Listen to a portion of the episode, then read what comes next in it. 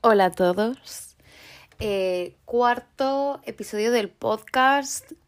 Eh, hoy me habéis pillado en un día totalmente emocional, totalmente... eh, no sé cómo explicarlo, tengo como muchas emociones a flor de piel, estoy ovulando. Entonces, bueno, de hecho no, me tienen que bajar la regla. Yo culpo absolutamente todo a la regla y a la ovulación, así soy. Em, no, pero de verdad, o sea, hoy estoy súper emocional, hoy le he dado muchas vueltas a todo, hoy estoy, la verdad, pensando en muchas cosas.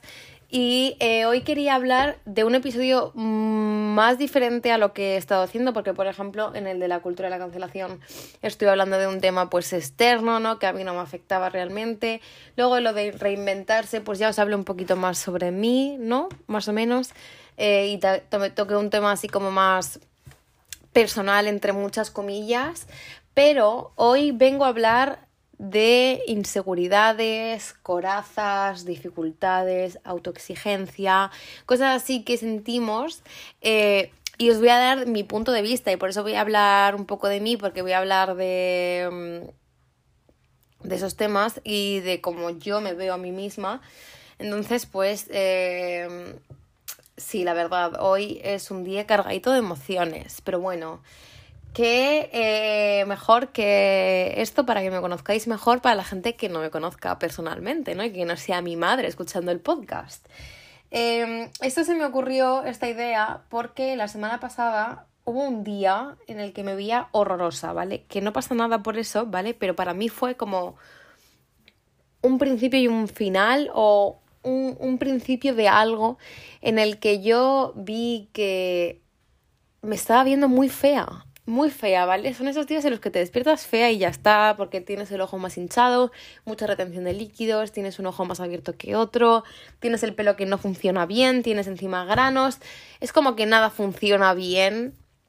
Yo me veía horrorosa y tenía que además ir a trabajar, o sea, es que tenía que salir de mi casa, porque si son esos días en los que estás en tu casa, no te miras nunca al espejo solamente para lavarte los dientes o lavarte la cara o lo que sea, y ya está, pues no pasa nada, pero yo tenía que ir al trabajo, tenía que dar la cara, y yo no me está, está acabo de ver, o no, ay, pensaba que había visto una, una, un bicho grande, vale, nada, ya está, me está, me estaba asustando mucho, vale, perdón, perdón, perdón por este, vale, eh, tenía que salir de casa, tenía, pues me estaba viendo muy fea, y ese día eh, me di cuenta de que era bastante más insegura de lo que realmente pensaba que era. Y no vengo a hablar porque he escuchado muchos podcasts de chicas que aseguran, bueno, que no lo dudo, ¿vale? Pero aseguran ser muy seguras de sí misma y yo vengo a hablar como mi perspectiva de persona de 19 años que está aprendiendo mucho de la vida aún. Eh, yo vengo a hablar de una perspectiva de una persona que se acaba de dar cuenta de que es súper insegura mm, o más insegura de lo que realmente pensaba que era porque yo las, las inseguridades las había asociado toda la vida a sentirse inseguro físicamente, de no me gusta mi tripa, no me gusta mi cara, no me gusta... Y creo que las inseguridades tienen un trasfondo mucho más amplio que simplemente el sentirse eh, fea o lo que sea tal, pero para mí fue como ese momento en el que me di cuenta en el que yo era bastante más insegura de lo que realmente era, en el momento en el que me daba un poco de vergüenza salir a la calle y verme que tenía esa cara porque me veía muy fea, ¿vale? Entonces, eh, esto me hizo pensar mucho. Eh, ese día estuve súper pensativa por eso. Y, y esto fue porque cuando yo tenía 15, 16 años, ¿vale? Que pasé pues por mi época de adolescente rara. eh, yo tenía una actitud muy egocéntrica. Era como que decía que era la más guapa de todo el mundo, la más lista, la más estilosa, la que tenía el mejor estilo, y siempre tenía como dejes así muy de diva. Era como que tenía una actitud de diva y mi madre me lo decía además, pero no me lo decía malas, me lo decía como que eres muy diva. Y siempre decía, mi hija es muy diva. Y, y ahora con la edad, que ya soy más mayor, eh, me he dado cuenta de que realmente eso era una coraza. que tenía. O sea, yo no era así, porque ahora mismo me imagino yo diciendo los comentarios que decía de esto me queda bien porque soy yo la que lo lleva puesto. Cosas así, yo no podría decir eso ahora mismo. O sea, si lo digo, lo digo en coña, no lo digo de verdad. Entonces, eh, como que en la cabeza justo ese día en el que me veía horrorosa, me vino como la conexión de esos, de esos dos momentos, de yo viéndome hace cuatro o cinco años siendo así, súper diva, súper rara, no sé qué, tal, en plan súper... Hasta un punto en el que yo, yo creo que era un poco egocéntrica, buscaba mucho la atención de la gente, era como que buscaba siempre atención, que no dudo que en ese momento fuese insegura, de hecho yo creo que era bastante insegura, solo que me ponía la coraza de que era la más guapa del mundo entero, simplemente para ocultar que yo realmente era bastante insegura por cómo me veía, ¿no? Pero me vino como la mezcla de el que ahora con 19 años me sienta fea y con 14, 15 años me sentía la más bella del reino entero. Entonces, bueno, eh, ese fue, es el primer punto, el que, pues nada, no, no, vengo a dar ningún refrán, ninguna conclusión, simplemente pues eso, que ahí me di cuenta de que era más insegura, ¿no? Y creo que esto de la coraza y todo eso, la verdad es que yo misma me las creo sola, o sea, creo que no he llegado aún a la conclusión de por qué me pongo yo sola esas corazas, en las que yo creo que soy de X manera y de repente me doy cuenta de que soy de otra manera que no me había dado cuenta hasta ese momento de que era así. Em, ahora pues me he dado cuenta de que soy mucho más insegura de lo que realmente soy, que no significa que algo sea algo malo, o sea, no creo que con las inseguridades seas una persona que está súper cohibida por el mundo real, o sea, yo creo que es totalmente normal tener inseguridades, hay muchos aspectos de mi personalidad que me crean inseguridad, hay muchas personas que me han creado inseguridad en toda mi vida, eh, hay muchas cosas físicamente que me dan inseguridad y tal. Y yo creo que esta sensación eh, está muy oculta bajo muchas capas y aún no he llegado a la conclusión de por qué me siento tan insegura sobre X o sobre Y. Creo que físicamente podemos siempre achacarlo a que, pues yo que sé, tenemos las figuras de las influencers, de las modelos, ¿no? Y tienes, pues, eh, yo que sé, la tripa un poco más gordita o tienes granos o te falta, tienes las cejas y no las tienes pobladas y las tienes como muy finitas, cosas así, ¿no? Yo creo que es como que mm, tenemos unas redes sociales y una sociedad en la que nos eh, mete muchísimas imágenes de cuerpos y de caras y de no sé qué en la cabeza y al final creo que nos comparamos continuamente, ¿no? Pero eh, yo hablo un poco de las inseguridades, eh, cómo nos sentimos, o sea, las inseguridades personales, en la vida real, en la vida, o sea, las inseguridades que nos limitan o que hacen que actuemos de X o de Y manera porque la inseguridad la tenemos presente, ¿no? ¿Y esto a qué viene? Porque me últimamente me he dado cuenta de que tengo dos inseguridades quitando las físicas, ¿vale? No vamos a hablar de inseguridades físicas ahora, vamos a hablar de las inseguridades personales. Eh, me, últimamente me he dado cuenta de que tengo dos inseguridades que no había identificado antes y es una inseguridad que hace que me autoexija mucho y esto ha sido porque Eva me lo ha dicho, Eva mi amiga me ha dicho que me autoexijo mucho y me he dado cuenta de que es cierto y ahora explicaré por qué. Y tengo una inseguridad con mis emociones y esto también explicaré por qué en general, pero bueno. Eh, vamos a hablar con la de, la de autoexigencia, que creo que es la que menos voy a explayarme, no sé, la verdad. Em, me he dado cuenta de que me autoexijo mucho y es porque me siento muy reemplazable. Em, sobre todo en el ámbito laboral y en el ámbito académico. Y creo que me pasa un poco también en el ámbito sentimental, con mi pareja y tal. Pero, por ejemplo, en el ámbito laboral, eh, que por ejemplo ahora el trabajo que estoy teniendo es mi segundo trabajo en todo mi currículum, eh, siempre tengo la sensación y no es porque mi jefe o porque mis compañeros o mi empresa me lo haga entender así, sino yo creo que es una cosa mía. Tengo siempre la sensación de que es muy fácil reemplazarme y de que por X o Y, pues errores que cometa, porque al final no he nacido aprendida y tengo muchos errores y todo eso, em, están siempre al límite de decir, te despedimos. Y creo que siempre me siento así porque me da miedo, en plan, el fracaso. Yo creo que me da un poco de miedo el fracaso, el que me despidan, me da miedo el pues eso, el verme en situaciones en las que no me gustaría verme. Entonces yo creo que eso, me autoexijo mucho, busco siempre trabajar mejor, eh, servir mejor, mm, hacerlo todo mejor, hacerlo más rápido, hacerlo más productivo, mm, tener una mejor atención al cliente, cosas así.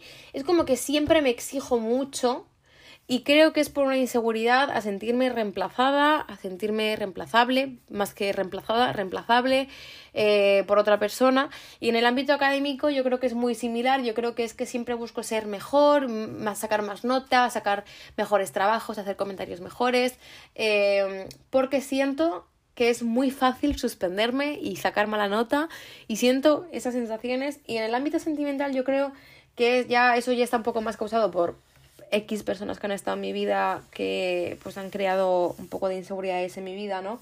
Pero da igual las veces que me diga eh, mi pareja lo mucho que me quiere y lo mucho la mujer de su vida, que soy la mujer de su vida, que me quiere mucho, que me aprecia, que no piensa en nadie más. Yo creo que siempre voy a tener ahí en el fondo la sensación de que soy reemplazable em, fácilmente por otra persona, en plan que le va a parecer una chica mucho más guapa que yo y que en ese momento va a olvidarse de mí y creo que no sé por qué, no sé de dónde viene esa sensación, no estoy muy segura porque no lo puedo llegar a unir por una experiencia que haya vivido o tal, si lo llego a poder unir a alguna experiencia sería en el ámbito sentimental, pero en el ámbito académico y en el ámbito laboral no llego a entender muy bien por qué. En el ámbito laboral puedo llegar a entender que iguales son mis primeros trabajos y me siento así porque no estoy muy, o sea, no he conocido mucho el trabajo como tal, eh, el ambiente laboral tanto, entonces yo creo que me autoexijo mucho porque llevo muy poca experiencia laboral. Y en el ámbito académico no tengo ni idea de por qué puede ser, yo creo que es un poco presión que hay, porque seas siempre el mejor, porque saques las mejores notas, porque los que tienen mejores notas reciben becas y tal. No tengo ni idea, pero es una cosa que me he dado cuenta de que tengo, que es la autoexigencia, porque me siento siempre muy reemplazable y muy eh, como si no fuese nada, como si no tuviese un espacio en ese momento. Y luego, eh, la otra inseguridad que me he dado cuenta de que tengo es la inseguridad de mis emociones, ¿no? Esto os voy a hablar del trasfondo que hay sobre eso. Y es que yo, aquí que me estáis escuchando y que parece que yo le doy muchas vueltas a todo y que soy súper emocional y tal, soy una persona muy poco emocional. Y esto es cierto. Y de hecho, eh, algún día eh, en el que salga mi madre a hablar con vosotros, os lo dirá ella o le preguntaré a ella, pero mi madre ha estado toda la vida llamándome, una llamándome fría, o sea, diciendo que era muy fría. Y concuerdo muchas veces con ella porque es cierto, o sea, me cuesta muchísimo llorar, pero muchísimo. No entiendo por qué, sé que es una coraza, porque lo sé, porque yo eh, lloro mucho. O sea, bueno, no lloro mucho, no me considero una persona muy llorona, porque conozco gente muy llorona, eh, que llora con cada tontería, incluso por felicidad llora, por emoción de felicidad o de sorpresa o lo que sea llora. Yo no llego a ese punto, yo no lloro tanto, pero sí que es verdad que lloro bastante, o sea, si fuese una persona muy fría, no lloraría. Y sí que me he dado cuenta de que lloro, pero lloro menos de lo que realmente lo haría porque me da... No sé explicarlo, me da como miedo llorar, eh, me da miedo estar triste, pero es una sensación física, o sea, creo que ya llega hasta un punto ese, esa inseguridad o no sé cómo será, no sé si es una inseguridad o no sé si es una cosa ya mía personal, eh, ha llegado hasta tal punto en el que tengo una sensación física cuando quiero llorar y no lo puedo hacer porque no me dejo a mí misma hacerlo. Y es una sensación física de no sé cómo explicarlo porque no, nunca lo he explicado. O sea, no soy muy de hablar de mis cosas, o sea, no soy muy de contar cómo me siento y tal, porque ya he dicho que no soy una persona muy emocional, entonces todo el tema emocional prefiero dejarlo aparte. Em, en las situaciones emocionales me bloqueo mucho, o sea, es como que mi mente entra en pánico. Y yo creo que a mí misma no me dejo llorar, entonces creo que me entra un poco de ansiedad porque hay un poco de división mental entre no llores y llora. Entonces, porque mi cuerpo necesita llorar y mi mente necesita llorar y descargar y tal, y creo que mi propia mente, encima de que está preocupada por la situación que está sucediendo, vamos a decir que yo qué sé, que ya no que, que he roto una amistad y que hemos discutido lo que sea, eh, por una parte mi mente quiere llorar y quiere descargar y quiere pues ponerse triste y tal, y por otra parte mi mente es como que no me permite a mí misma llorar y descargar y todo eso, entonces creo que tiene acumulado todo lo de la excursión, por ejemplo, junto con la ansiedad que yo misma me creo por no querer llorar. Entonces yo creo que al final es un bloqueo mental impresionante que tengo y por lo que digo, a mí misma no me dejo llorar prácticamente nada, o sea, y cuando por fin lloro, porque al final cuando lloro es como que no puedo parar de llorar, entro como en un poco hiperventilo un poco también, lo paso muy mal cuando tengo que llorar delante de alguien, cuando es sola, no, cuando estoy delante de alguien lo paso fatal, ¿no? Eh, y no sé, no llego a saber por qué, no sé por qué, sé que es una coraza y no sé por qué, eh, porque no me dejo a mí misma ser emocional, porque al final pues lo soy, ¿no? Y ha habido situaciones en mi vida que, que cualquier otra persona habría llorado mares y mares y mares y mares y, y tal. Y creo que emocionalmente he gestionado muy mal las situaciones. Eh, cuando se me, se me murió una perrita y se me murió un gatito. Y lloré muy poco. O sea, de hecho yo creo que lloré una vez. Y sé que debería haber llorado más, pero creo que se me acumula eh, también em, cuando mi madre pasó cáncer de mama, hace tan, muy poquito además, hace dos años y tal, o cuando mi abuelo falleció, que era para mí una persona súper importante, y mi abuela también, em, pero sobre todo la de mi abuelo yo creo que me marcó mucho más, pero porque, o sea, adoraba mucho a mi abuela, pero mi abuelo era como una figura muy importante para mí. Eh, Mm, a mí misma no me dejé llorar nada. O sea, es como que son situaciones en las que mucha gente lo pasa muy mal y yo mm, no, no sé por qué. Era como que mis emociones se bloquean totalmente. Y yo a mi madre, por ejemplo, le he pedido mucho perdón. Bueno, no le he dicho mucho perdón, pero lo sentía de verdad porque es como que joder, ella también necesitaba apoyo y yo creo que eh, estaba tan poco disponible emocionalmente, que creo que el apoyo emocional que ella necesitaba no se lo pude dar. Eh, no, no sé, no sé por qué es, no sé, de verdad, o sea, no vengo aquí a dar ninguna respuesta, ninguna conclusión, es simplemente un episodio hablando de lo que yo siento, pero es lo que digo, creo que mm, yo emocionalmente soy muy poco, estoy muy poco disponible muchas veces.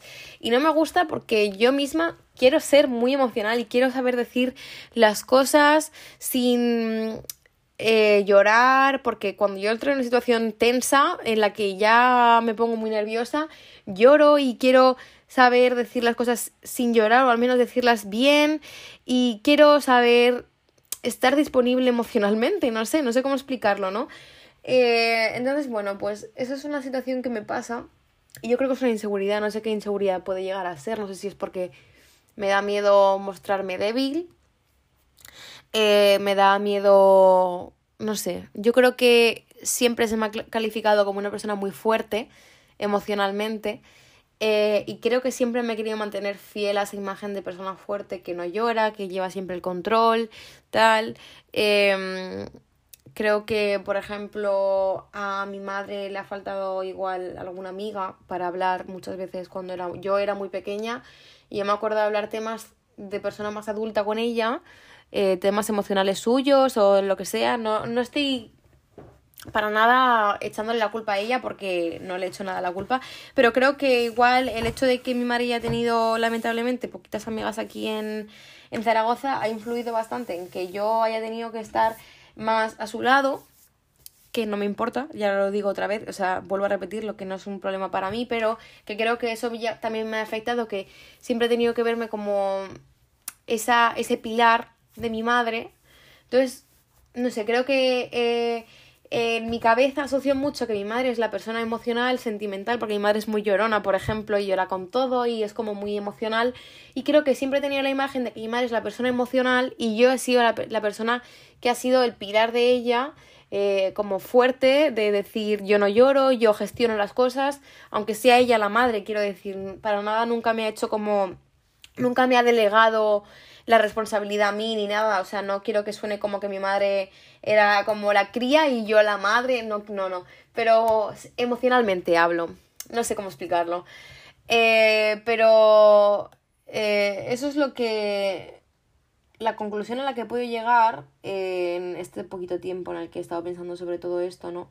De que, pues, pues, no sé, de que yo misma tengo muchas inseguridades y me estoy dando cuenta ahora, con 19 años, pero creo que es la edad en la que te das cuenta de que mm, tus ideas de cría eh, se están, están, no sé, tienen un fundamento, ¿no?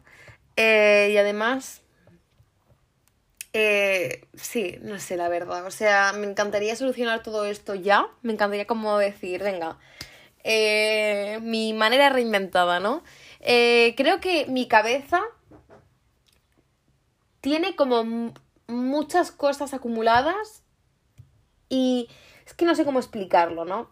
Esto me cuesta mucho explicarme en este tipo de cosas. Em, cuando a veces pienso en situaciones, yo que sé, que hayan podido crear X traumas, y no quiero hablar tipo de traumas de estoy traumada, sino que haya podido crear algún tipo de efecto colateral, que haya, o sea, algún, sí, efecto colateral, alguna situación que haya tenido algún efecto que ahora esté haciendo que sea de X o de Y manera. Em, y como que mi mente es como una niebla en la que no hay nada claro. O sea, yo no sé eh, por qué hago X, por qué hago no sé qué, no sé las cosas porque yo misma me he creado mil corazas en las que yo misma me he autoconvencido de que soy de X manera cuando realmente soy de otra manera, ¿no? Entonces, no sé exactamente cómo va a salir todo esto. O sea, ha salido, por ejemplo, lo de que en, en realidad soy muy. Me creo muy. Em, eh, ¿Cómo se dice? Eh, reemplazable y luego que me da mucho miedo mostrar mis emociones y no sé por qué.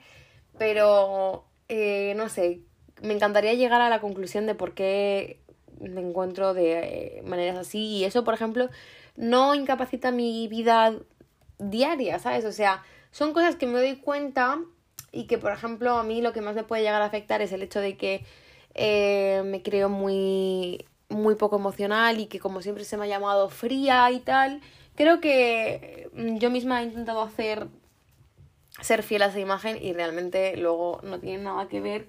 Pero aunque, bueno, esto yo creo que es un poco más profundo que lo de sentirse reemplazable, creo que mm, no sé exactamente cómo hacer para para cambiarlo porque es que no sé, son situaciones un poco diferentes eh, donde cuando llego a la situación es como que pierdo totalmente los papeles y no sé coger las riendas, tipo no sé decir, venga, puedes llorar o tal o tal, porque al final cuando lloro es como que lloro muchísimo y cuando eh, me enfado, me enfado muchísimo cosas así. Es como que no llego a un punto medio en el que diga, vale, mm, puedo llorar sin problema o tal, o puedo, yo qué sé, mm, reaccionar es como que me cuesta mucho tener reacciones bien hechas, no sé si me explico. Pero bueno, eh, no quería tampoco alargarme mucho más, tampoco tengo mucho más que decir, simplemente era como, pues un poco cosas que he ido pensando, cosas que... Eh, sí, que, que, he pensado, ¿no? Eh, yo sola y conclusiones que quería dejar como constancia. Y nada, pues mis, amores, em, esto es lo que os quería contar. Ya la gente que me conozca en persona ya me dirá si estos episodios más personales son mucho mejores porque, no sé, es más fácil em, conseguir eh, como sentirse identificado con lo que digo o tal. Eh, como recomendación de hoy voy a decir que el podcast de Qué horror es genial, me lo eh, comentó mi amiga Eva. Y, y la verdad es que eh, me encanta cómo consigue abrirse y la verdad es que lo he tomado un poco de referencia para hablar de realmente cómo me siento yo, porque creo que, o sea, aunque os pueda hablar de productividad y de, yo qué sé, de X temas, creo que también me gusta hablar de cómo me siento y cosas así, porque al final es mi podcast y me gusta como reflexionar a veces, de vez en cuando, ¿no? Entonces, pues nada, mis amores, espero que os haya gustado, espero que hayáis podido escuchar eh, esto y hayáis dicho, wow, eh, estoy aunque sea eh, de acuerdo con una cosa que he dicho y ya está, no hace falta que en plano que os sintáis identificados y espero que no os sintáis identificados porque eh, eso significaría que tenéis los mismos problemas que yo. Aunque no sé si me alivia, en plan, saber que no soy la única o, o no quiero que la gente se sienta así porque al final son situaciones cacas. No sé, no sé exactamente si quiero que os sintáis identificados o no. Pero bueno, la gente que me escucha eh, espero que si os sentís así, no penséis que sois los únicos. Y ya está, mis amores, que os quiero mucho. Gracias por escucharme cada semana y que nos vemos la semana que viene.